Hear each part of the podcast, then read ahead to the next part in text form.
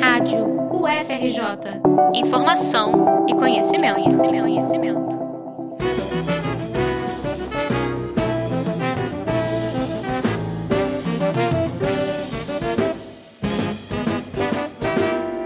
Quase 2 bilhões de seres humanos estão em quarentena devido à pandemia do novo coronavírus. Muita gente está estudando e trabalhando online e as tarefas domésticas crescem consideravelmente quando se está em casa o dia inteiro. Ainda assim, sem os deslocamentos pela cidade, sobra tempo livre para o maior consumo cultural, que levou a uma explosão na demanda por internet, tanto que grandes operadoras se viram obrigadas a dar férias para os vídeos de altíssima resolução, com a tecnologia 4K.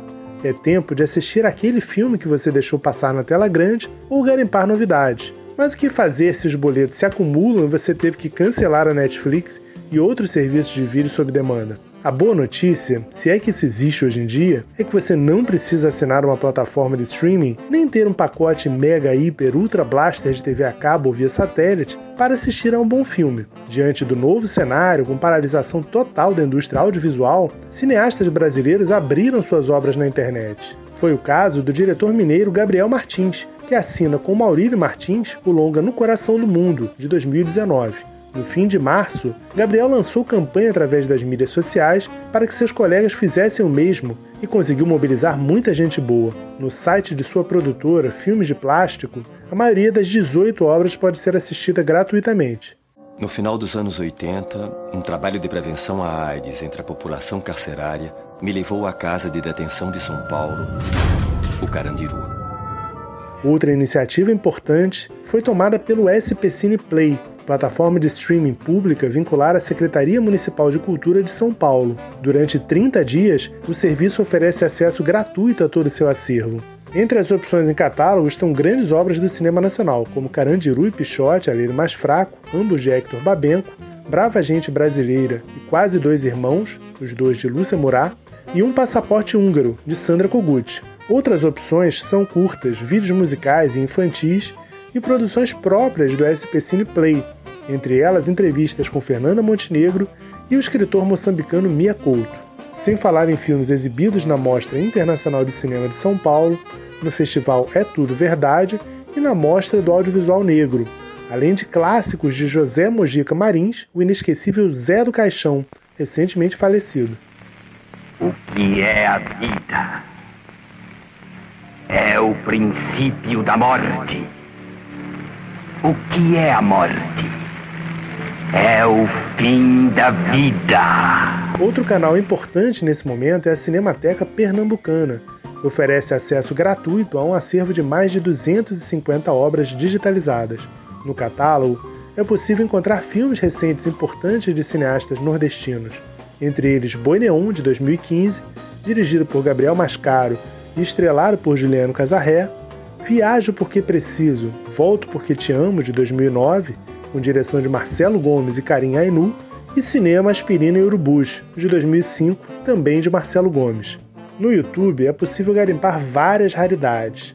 Um canal feito para um curso de cinema na Universidade Federal do Rio Grande do Sul reúne dezenas de filmes do chamado cinema marginal, entre eles o clássico Bandido da Luz Vermelha, de Rogério Ganzerla. Um faroeste sobre o terceiro mundo. Eu sei que fracassei.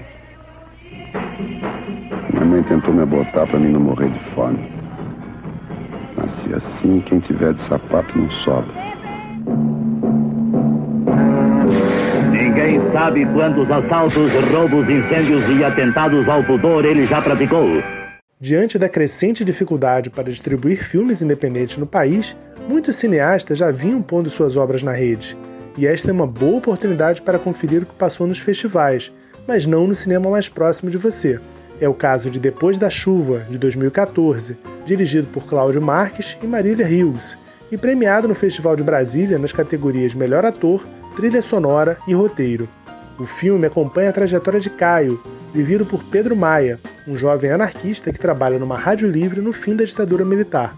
Em seu processo de amadurecimento, Caio luta contra o conformismo dentro da própria casa. Muitos filmes estão na íntegra no YouTube no Vimeo, mas, digamos assim, a revelia de seus realizadores. Não dá para garantir a qualidade desse material, mas ainda assim é possível assistir a grandes títulos, incluindo longas que tratam da luta contra a ditadura militar. Dois destaques são Zuzu Angel, drama de 2006 sobre a busca da famosa estilista por seu filho desaparecido político, estrelado por Patrícia Pilar e Daniel de Oliveira, e La Marca, de 1994, com Paulo Betti encarnando o ex-capitão que virou guerrilheiro. Ambos, por sinal, são dirigidos por Sérgio Rezende. Outras opções são Batismo de Sangue, de 2006, dirigido por Elvésio Raton, sobre a vida de Frei Beto, O que é isso, companheiro, de 1997, dirigido por Bruno Barreto e estrelado por Pedro Cardoso e Fernanda Torres, mais ou menos inspirado pelo livro homônimo de Fernando Gabeira, e o clássico Pra Frente Brasil, de 1981, assinado por Roberto Farias e estrelado por seu irmão Reginaldo Farias, que foi lançado antes no exterior devido à censura. Quer acessar todo esse acervo precioso? Clica na reportagem na nossa página que você vai encontrar uma relação dos links. Lá tem várias outras opções gratuitas disponíveis nas plataformas. E não deixe de acompanhar nossa programação, porque também daremos dicas sobre documentários, curtas e filmes nacionais na TV por assinatura. Marcelo Kishinevski para a Rádio UFRJ.